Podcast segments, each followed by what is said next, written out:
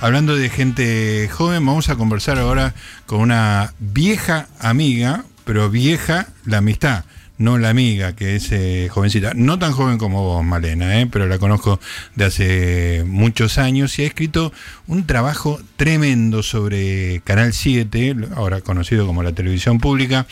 El libro se llama Pantalla Partida, 70 años de política y televisión en Canal 7. Es una, una investigación como, como las que yo sé que ella hace, porque es obsesiva, metódica, maníaca, si se quiere, y muy eh, rigurosa con todo lo que escribe. Y bueno, escribió una especie de historia de lo que fue Canal 7, que va desde, desde el comienzo hasta, hasta la gestión de, Cambiemos. ¿no? me acuerdo si hay algo respecto de la última gestión. Pero bueno, ahora lo vamos a conversar y saca algunas conclusiones que vamos a estar discutiendo. Estoy hablando de Natalie Shechman, a quien tenemos en línea. Hola, hola Natalie, ¿cómo te va? Hola, Gus, ¿cómo andas? Tanto tiempo, nos reencontramos Tanto tiempo. al aire. Exactamente, tuviste que escribir un libro de 400 páginas para que esto suceda. sí, la verdad, me siento como que somos unos famosos que nada más se ven en los sets. Claro, a cierto nivel podemos conversar nada más, exactamente. Escúchame, Natalie, vos es que los viernes yo eh, voy intratables, ¿no? Entonces, este, muy generosamente, Fantino cuando está por terminar el programa, ya 12 menos cuarto, viste que cierra, y siempre me pregunta, ¿qué vas a tener este, este domingo? Me, me el programa, este programa. Este, Muy generosamente, porque realmente no tiene ninguna necesidad, no, recibe nada a cambio, puedo asegurarlo. Entonces, este, me, preguntó antes, entonces yo pensé, tengo que vender el libro de Natalie este, con una, viste, o sea, me da 15 segundos, viste. Entonces dije, el domingo tenemos la historia de Canal 7 de Perón a Diego Birz, que me pareció que fue como un espectacular, porque lo teníamos a Diego Birz de nuevo en el candelero. Este, y, nada, eh, causó sensación, digamos. No todo el mundo dijo, uh, digo Vir, digo Vir. Este, así que tenemos para, tenemos para conversar de, de Perón a Diego Virs. Es, es, mucho lo que es un laburo muy importante el que hiciste, Natalia. Hay varios, hay, nos vamos a detener en algunos de esos puntos. Por supuesto, vamos a hablar de Diego Virs, que volvió a cobrar este actualidad. Eh, pero contame un poco la génesis del libro. Vos la contás un poco ahí en el libro, pero me gustaría que la cuentes acá. ¿Cómo se te ocurre hacer un libro sobre este especie de elefante que tiene la Argentina, no?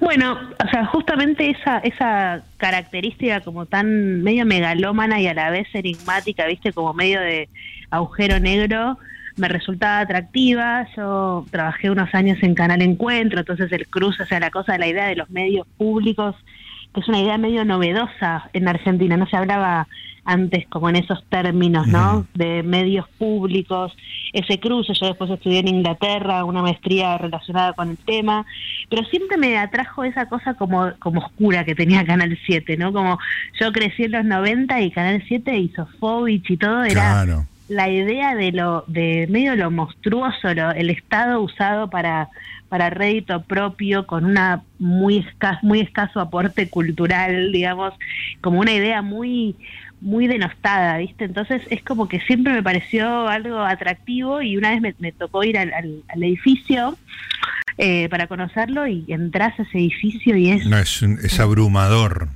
Abrumador, es como monumental y a la vez tiene zonas decadentes sí. eh, me, y, y ahí funciona un jardín adentro. Entonces es como que sentí que era de esos lugares que podían contar la historia y que a la vez encerraban como mucha metáfora de lo que era la, la, Argentina, ¿no? Como que me, o sea, también una idea por muchos momentos fallida de, de, lo estatal, de lo público, otros momentos no, pero digo como como me parece que tenía muchas cosas, tal vez demasiado, por eso me llevó tanto tiempo. ¿Cuánto tiempo te llevó? Y cuatro años estuve ah. haciendo haciendo el libro, o sea, con, distintos momentos de intensidad, pero la verdad es que eso son esas cosas que vos podrías también estar un año más, digamos, como que es mucha la historia y, y, es muy difícil reconstruirla y también, bueno, obviamente los últimos 10, 15 años ya entra en, en, el frente que vos mencionabas a Birch, o sea, ya entra en el frente de la confrontación política y la verdad que eso también te, te, te pone otros desafíos, ¿no? De cómo contar ese momento, tiene distintos desafíos pero bueno, sí, cuatro años estuve laburando. Se, se nota, digamos, que es un libro eh, laburado, ¿no? Eh, vos es que eh, pensaba, mientras lo leía, este, y después cuando lo seguí leyendo después del, del viernes, que yo tendría que haber dicho este, de Perón a pasando por eh, Sofobi, porque me parece que los 90, todo el capítulo de los 90 es súper interesante y, tiene esa cosa de reflejar en un, en un lugar lo que es el resto del país, todo lo que Menem hizo o no hizo con, con el 7 me parece que es este materia de, reflexión. Que contá un poquito la, tu, tu resumen de lo que fue la gestión Menem barra Sofovich en Canal 7. Bueno, o sea, Sofovich estuvo oficialmente solo un año y medio en Canal 7.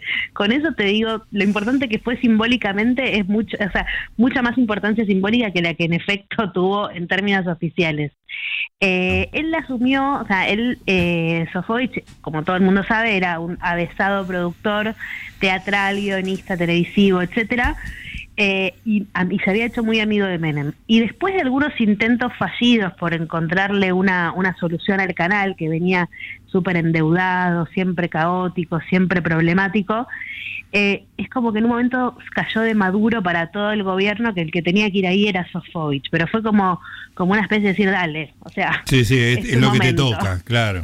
Es, tu momento, tu lugar, etcétera. Y Sofovich... Eh, te diría, hay tres cosas que me parece que caracterizan. la era Sofovich en Canal 7 es del, del, 89, del 91 al 95, porque después ya en el segundo mandato Sofovich pierde la interna con Marvis, con los cordobeses, y el segundo mandato es otro momento de Canal 7, no es el momento Sofovich, pero empiezo por Sofovich porque es lo más interesante y lo más representativo.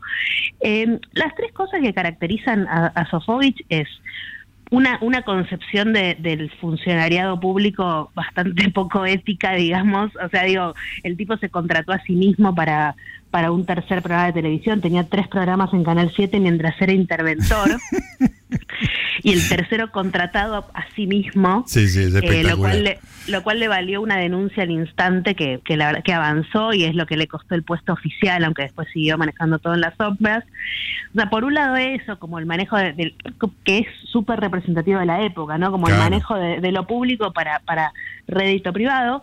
Pero por otro lado también hay que mencionar otras dos cosas importantes que son obviamente un olfato televisivo eh, importante, porque la historia de Canal 7 tiene gente que va a hacer negocios privados, pero que no tiene idea de televisión. Este tenía idea de televisión. Claro. Este, y tenía una idea de televisión comercial. O sea, en ese momento el, el, clima de época era que el Estado tenía que ser competitivo, eficiente, chiquito, pero ganador. O sea, que no es que no había lugar, sin lugar para los débiles, digamos, sino era privatización. Entonces él va con el eslogan ahora también competimos, llama a, gente de la televisión privada y hace una propuesta, o sea, digo, hay, hay programas que son muy recordados de su época que no están asociados con el tipo del otro lado, de Polo Seco. De Polo, claro. Eh, Caloy en su tinta, él lleva Petinato, él lleva Pergolini, este, a Clara Zapetini con, con otro programa más como cultural, digamos, él hace un mix eh, que tenía olfato televisivo y que guarda, digo, hay mucha gente que se acuerda de muchos programas que son de esa era y, por supuesto, sus tres tanques, especialmente Polémica en el Bar, que está bueno, Polémica en el Bar, hacer, como se dice ahora, un rewatch, porque vos ese es el programa político de Canal 7, que tenía al funcionario principal de Canal 7, Sofovich, liderándolo, pero también tenía un Hugo Gambini, o sea, tenía una idea de contrapunto y de polémica, como su nombre lo indicaba, que después se perdió. O sea, si vos comparás la pluralidad de polémica en el bar con la de 678, claro. gana polémica en el bar. Sí, sí, no hay, no hay dudas de eso. Es muy interesante eso que decís. Ahora, eh, en la época de, de Menem, digamos, eh, claramente Sofovich tenía eh, una idea de lo que era la, la, televisión, una idea que fue abandonada después, tanto por para convertirlo en un ariete militante, como para esa cosa anodina, inexplicable que hizo el macrismo, digamos, ¿no?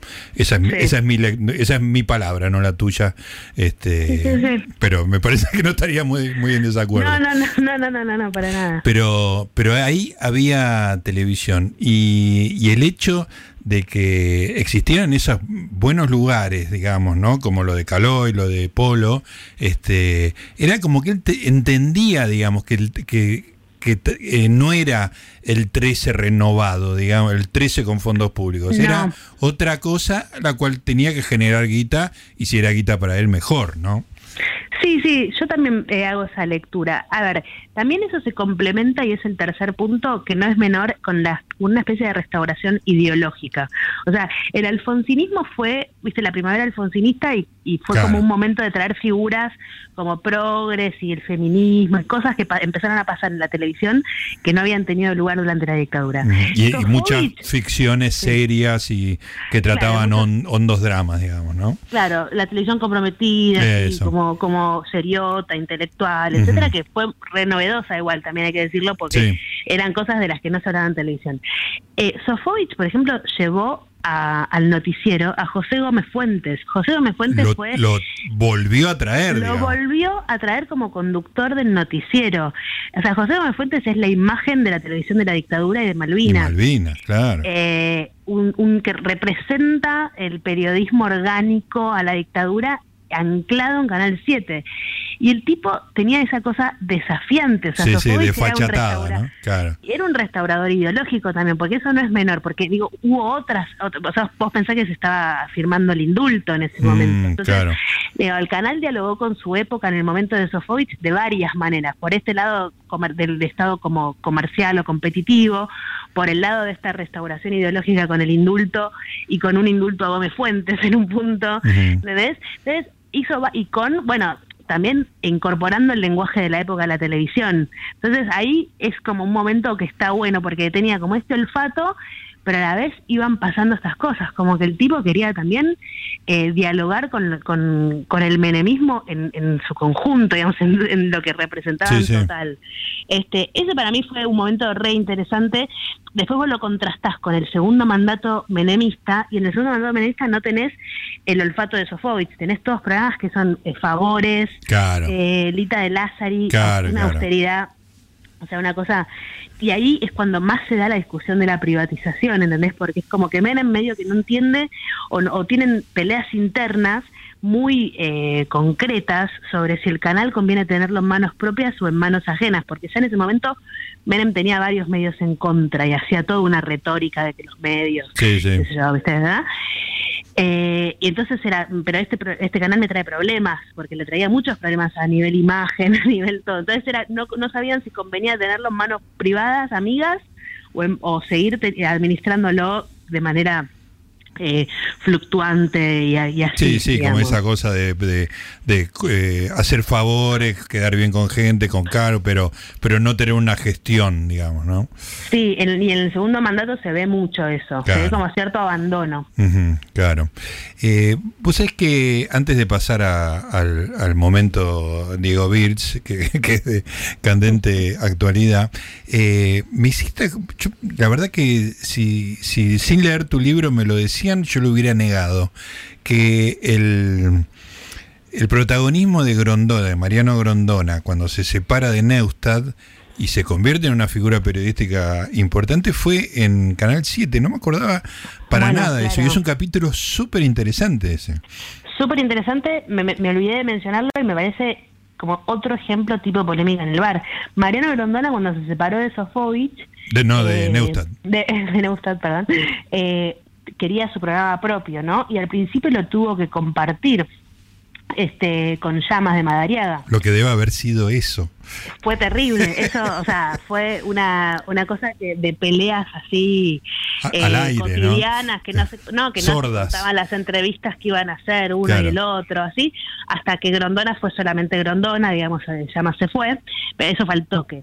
Y estuvo dos años en el canal que son dos años que si vos ves los, las entrevistas, o sea, Grondona llevaba a Berbisky a presentar Robo para la, color, la Corona ATC. Sí, impresionante. Eh, Robo para la Corona, un libro que denuncia al hijo de Grondona. ¿no? Sí, sí, que, se, lo hacen, se lo hacen público, contás vos en el libro. Sí, sí, sí, o sea, digo, hay, eh, y, y, de hecho Grondona se quería acomodar como un contrapunto con Neustadt, entonces exacerbaba mucho su, su pata como más liberal, más socialdemócrata, liberal, como que oscilaba por ahí, de hecho lo lleva a la nata también, hay una entrevista que está, en YouTube, o sea, que no es el Grondona que también quedó como más cosificado, por decirlo. Es que para mí, este, y vos lo rescatás muy bien en el libro, es un tipo súper interesante Grondona, a mí me cae muy simpático, debo, debo decir, porque es una persona que, eh, a diferencia de tantos otros que hemos visto, aprendió a lo largo de su trayectoria.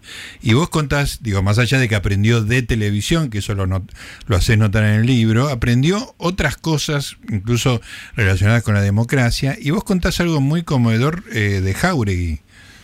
Claro, es el famoso, eso ya, eso ya, sucede cuando él se fue a Canal 9, que es el abrazo que se dan con Jauregui, que, eh, que está haciendo la campaña de, eh, creo que es Tengo HIV, dame un abrazo igual, como que los abrazos no contagian y, así, y le da un abrazo a Mariano Grondona, que es un eh, adalid, o sea, un estandarte de lo, de, lo conservador. Conservador católico, recalcitrante, digamos, ¿no? Claro, pero, pero ese aprendizaje de Grondona de lo televisivo también es un aprendizaje como de lo progre, ¿no? en ese momento. Es como sucede a la vez. Y él le da un abrazo que es recordadísimo, o sea, de, tengo sida, dame un abrazo y, y, Grondona se da un abrazo con Jauregui. Es espectacular. la, imagen es espectacular.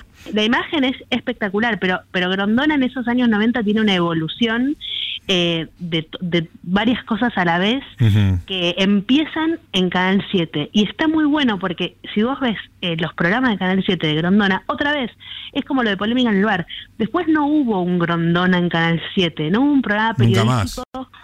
Y, no, o sea, hubo algunos intentos interesantes que yo voy rescatando, incluso, digamos, en, distintos momentos hasta, hasta ahora, pero digo, un Grondona que hace esas entrevistas que, que se puede dar, o sea, Grondona ya no no, no pedía permiso, ¿entendés? Era Grondona. claro. Un tipo con la, eh, con la espalda suficiente como para hacer su programa y que no dependa. Eh, de hecho, Menem, Menem estaba enojadísimo con Grondona. Menem no le dio una entrevista por años a Grondona Y, y, en la, y en el, entre el gobierno lo odiaba en el programa. Sin embargo, estaba ahí y se termina yendo a Canal 9 por un tema comercial, digamos. Sí, sí, pasa una categoría como los jugadores que se van a jugar a Europa, digamos, ¿no? Sí, este. como Susana Jiménez en los 80, que, o sea, Romay era un tipo que estaba ahí tiburoneando Canal 7 como, como ninguno, viendo apenas funcionaba algo, pa, se lo llevaba. Este, eso pasaba, pero, pero sí, Grondona es un personaje fenomenal en su inicio como solista en Canal 7. Escúchame, Natalia, ahora, ahora pasamos a la etapa VIRS, pero eh, déjame decirte una sola. Primero acá me, me, dicen, hola Susana, estuvo en el 7, acá me, me, están... Empezó en el 7. Empezó en el 7, exactamente, tenés razón. Año 87, si no me equivoco. El señor Hernán Feinstein, este, que, que, parece joven, pero en realidad es bastante viejo, este, me, me suministra el dato. Eh, no, te, te, iba a hacer el siguiente paréntesis. Mariano Grondona merece un libro porque es una figura. Tiene un libro. ¿Tiene un ¿eh? libro y de quién es? De Martín Sivak, el doctor. Ah, Sivak escribió. No sé si le confío a Martín por ese libro. No, no, ¿Es bueno? Es un libro del 2003, 2004, por ahí. Una biografía de Grondona que se llama El Doctor, que es muy buena, ¿eh? O sea, te la recomiendo porque está como toda esta, esta metamorfosis de Grondona. Eh, de, bueno, de su rol eh, con los azules, de en, la interna militar. Claro, claro, el, eh, autor del famoso comunicado. del comunicado, todo ese rol así y su metamorfosis a lo televisivo, eso lo, lo, cuenta muy bien Martín. Lo voy a buscar. Este, sí, sí, sí, te lo recomiendo, te lo recomiendo. Le doy el crédito. Eh, eh, escúchame, bueno, hace poco, no sé si la entrevista que le hiciste hace poco a Diego ¿Era la entrevista que le hiciste para el libro o es una nueva entrevista? Contame. No, es una nueva entrevista. Yo la ah. entrevisté para el libro. En el libro está, aparece Virce en el capítulo de 678 contando su. También eh, hace una ligera, digamos, autocrítica en relación a, cómo operaban los o sea, digo, la, injerencia política y, y, lo televisivo, que es un tema que me parece interesante justamente cuando lo confrontábamos con, con Sofovich, por ejemplo, como que pareciera que, que en 678 lo que perdió también, además de un montón de otras cosas, es lo televisivo, porque cuando Totalmente. tenés a personas diciendo lo mismo, es como que... Sí, sí, sí, además yo lo, lo, escribí creo que en TXT o en Crítica, en Crítica, eh, que claro, en Crítica escribí de 678. Yo decía, los productos que tiene Birch, lo que era divertido era el juego contrapuesto, que Petinato decía una cosa, los panelistas decíamos otra, y había, salía algo de todo eso, pero eh, conducir 678 era darle la ir dándole la palabra a cada uno para que haga su numerito este, a favor del gobierno. Sin diferencias entre sí, con apenas algunos matices, alguna cuestión, la verdad, alguna cuestión trajo alguna discusión con los que hacían los informes, pero claramente era de una homogeneidad, se fue convirtiendo en un programa tan homogéneo que perdió lo televisivo. Bueno, Birch en esa en que yo hice para el libro habla bastante de eso, está en el libro, y después yo lo entrevisté de nuevo, ahora hace poquito, para, para el diario AR, justamente que hablaba de sus ganas de, de lanzar un canal de Twitch, como, digo, algunas cosas también hablábamos de 678, pero pero también como de esos proyectos. ahí, te dejó esa frase tan espectacular que hace sintonía con lo que pasó en estos días. Que él, ¿Cómo eres? Contá la voz, porque eh, vos la sabes bien. no, que, que él se iba a mudar a una mansión porque él decía como que la desigualdad es algo que incomoda también a los que tienen mucho y entonces en, eh, cuando si él se mudaba a una, una mansión sus, sus, hijos iban a estar incómodos no porque porque la desigualdad es incómoda para las para las dos direcciones. Claro, claro para que, para que aprendan de desigualdad los llevaban los hijos a una mansión. Sí sí pero eh, sí, me sorprendió igual el, derrotero de esta semana, creo que fue, fue, impactante. Sí, yo te digo que, que bueno, hay, yo fui amigo de Diego, así que este, lo, leo con conocimiento de algunas cosas y hay, hay un problema ahí que va más allá de la ideología y de, de si roba o no roba. Hay una estructura psíquica muy frágil, digamos, ¿no? Este, cuando yo entré a trabajar a, PPT, la, original PPT, pensado para televisión, eh, a la semana tuvo un brote y echó a, todo, a toda la gente que estaba, salvo a, a 5 o 4. Lo retomó cuando se recuperó del brote, digamos, pero eran brotes psicóticos muy fuertes, digamos, ¿no? Y esto me parece que más allá de otras cuestiones, pasa por un lado psíquico complicado, ¿no? Bueno, puede, puede ser. Yo creo que, eh, digamos, el programa que él. O sea, los programas de BIRT definen una época, ¿no? O sea, eh, un uso de archivo, digo, porque ahora estoy escribiendo sobre 679, ah. que se relanzó también y que el viernes eh, estrenó algo más parecido a un programa. Eh, pero la época es otra y el acceso de la gente a los archivos es otro. Eh, o sea, Birch, eh, el esqueleto, y vos lo sabes mejor que yo, o sea, el esqueleto de su productora era su, su la forma de catalogar el archivo y, desde cada de televisión, o sea, de ordenarlas, no es solamente verlas. El índice, eso vos lo, lo, explicás bien y yo lo, lo venía diciendo desde la época que yo trabajaba ahí. La clave de todo es el índice. Y claro, el catálogo, o sea, eso. Y, hoy en día que estamos en una época de tanta abundancia informativa, toda la clave de todo es cómo ordenás eso y cómo, cómo lo podés acceder a eso y cómo sabes dónde está cada cosa. Y él, para mí, o sea, acompañó, o sea, sus productos, además de, que tenían eso, digamos, que, que al principio de los 2000 eran realmente muy novedosos, digamos, ese uso del archivo eh, que nosotros, bueno, trabajábamos juntos en TXT, podemos contar. Entonces eh, lo, conversábamos y lo veíamos y veíamos sus programas como con mucho interés. O sea, eh, pero fue acompañando, o sea, 6 y 8 arrancó en 2009 y fue acompañando una forma distinta en la que nos relacionamos con los archivos del pasado.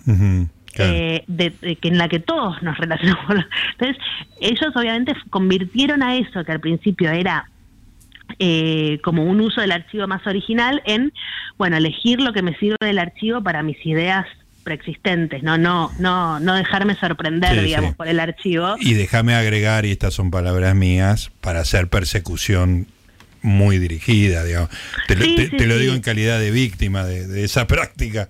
Este. No, no, no, o sea, para hacer una cosa, o sea, sin duda que, que y para hacer también una, una versión, una versión eh, infantil de buenos y malos, ¿no? Porque también los buenos no tenían, en el archivo no se encontraban contradicciones de los buenos, eh, eran los personajes populares eran siempre eh, geniales, fenomenales, si no tenías el archivo para contrastar eso, ¿no? Claro. Este, y, además de que, pero era un uso del archivo completamente coyuntural para las guerras del momento del día. Sí, sí, sí, que podían, podían cambiar muy rápidamente, como pasó infinidad de veces, digamos, ¿no? Es que ese formato eh, te permitía también eh, un cambio de línea relativamente fácil. Eso yo lo digo en el libro, o sea, en el análisis que yo hago de 678, los programas basados en archivos finalmente te permiten cambiar la línea editorial fácil. O sea, más fácil que si vos tenés que sostener una idea con un conductor. Que, una persona diciendo A y, al día siguiente diciendo B. Bueno, hay gente que llegó a presidente así, así diciendo A y después B, pero bueno, este, para un conductor este por ahí tiene un, un, costo más inmediato. Eh, Natalie, hay un episodio de 678 que para mí es el de los más graves que hubo, que fue las cámaras ocultas a, a Pañi. Este, y déjame contarte algo personal, porque ya que estuve cerca de esa gente, colaboro un poco. Este, en, en, la época que pasó esto, Diego estaba con un proyecto en Canal 9 que, era, no me acuerdo si era duro de, domar o qué quería hacer de nuevo, digamos, que todavía me quería llevar a mí, digamos, ¿no? Todavía teníamos una amistad y más allá de que evidentemente él había cambiado su posición política y era relevante si no era kirchnerista o antikirchnerista, él tenía como una vaga promesa de que me iba a contratar. Cuando sale este episodio de, de la Cámara Oculta a Pañi, yo le escribí, le dije, mira, si, si yo, vos me convocás un programa y yo estoy sentado ahí y vos pones una cosa así, yo me levanto y me voy en cámara. Le digo, te aviso, o sea, podés no contratarme sabiendo esto, pero sabé que yo voy a hacer esto. Creo que lo conté en el libro de Alfie, está eso, si no me equivoco. Pero, esa anécdota está en el libro de Alfie. Este, bueno, el intercambio de mails. Se ofendió conmigo, pero pero como que vas a decir eso, que yo. Pero eh, me parece que ese fue el episodio más grave, ¿no es cierto? Sí, sí, sí, yo creo, en el libro, por lo menos eh, eh, yo lo que hago en el capítulo, yo sitúo ese episodio como un cambio de, de dónde se ubicaba el programa, porque una cosa es que vos quieras revisar los medios con una línea editorial más o menos contundente, lo que quieras. Y otra cosa ya es emitir un anónimo una cámara oculta anónima que eh, que es claramente un montaje, digamos, que claramente eso no es algo casero, digamos, como, como no podés emitir eso sin, sin verificar la procedencia, digamos, que incurren bastantes problemas. Entonces, para mí ahí ya cambia de liga, digamos, cambia de renglón. Sí, sí, ya es un, un programa que en vez de nutrirse de los archivos de la televisión se nutre de los servicios, digamos, ¿no? Y, o por lo menos de algo que se le parece mucho y ya, ya entra en otra relación con el gobierno, o sea, en otra articulación. Esa es mi lectura, o sea, yo hablo de ese, de ese momento porque es un episodio que, y que de hecho, cuando vuelven al piso, los mismos panelistas repudian. Eh, sí, sí, fue choqueante hasta para ellos. Sí, sí, sí, como diciendo, estamos emitiendo una operación, o sea, estamos emitiendo un anónimo, una cámara oculta anónima, o sea, de la que nadie se hizo cargo, porque una cosa es la discusión sobre cámaras ocultas, claro. que, vos sos el, de la que sos el rey, de las discusiones de cámaras ocultas, y otra cosa es una cámara oculta que no sabes ni siquiera quién la hizo. Claro. O sea, es como una doble sí, sí. Eh, en términos de comunicación es tremendo y emitida en el canal oficial, ¿no? O sea, digo, el, el, sí, una brutalidad le da una a eso, sí, y digamos, eh, a mí me parece que es un, un episodio en el que el, programa cambia de liga. totalmente de acuerdo. Cambia de liga en su, en su, en su organicidad, en su, en su forma de articularse con el gobierno. Me parece que ahí ya es otra cosa de la que estamos hablando. Totalmente. Y de hecho, eh, no, no se repitió algo tan burdo. O sea, digo, después el procedimiento del, del programa fue otro, no fue ese. No, que yo creo que en algún lugar no, no, te digo que, mi, mi, mi, mail haya sido relevante, pero debe haber habido muchos mails de ese sentido, incluso, este, no sé si alguna persona del gobierno o algo, como que se transgredió, es como que... Sí, se eh, rompió algo ahí. Eh, era demasiado, para mí se había roto todo mucho antes, pero eso ya era demasiado inadmisible. Porque además otra cosa, no es un programa que haya hecho cámaras ocultas, por ejemplo. No. Eh, digo, no, no usaba esa modalidad, más allá de que la modalidad de, de, la edición, eh, entre comillas, maliciosa o, con un sentido concreto, era es un procedimiento de esa cámara oculta y es un procedimiento que uno puede encontrar muchas veces en los programas de archivo. Eh, pero... Sí, la fuente siempre era cosas que habían aparecido en televisión o en los medios. no usaba cámaras ocultas, no era un programa que, que, que, fuera irreverente en ese sentido. Entonces fue algo como muy, eh, o sea, fue muy importante y sin duda para mí fue un quiebre muy temprano, porque fue un quiebre en 2009.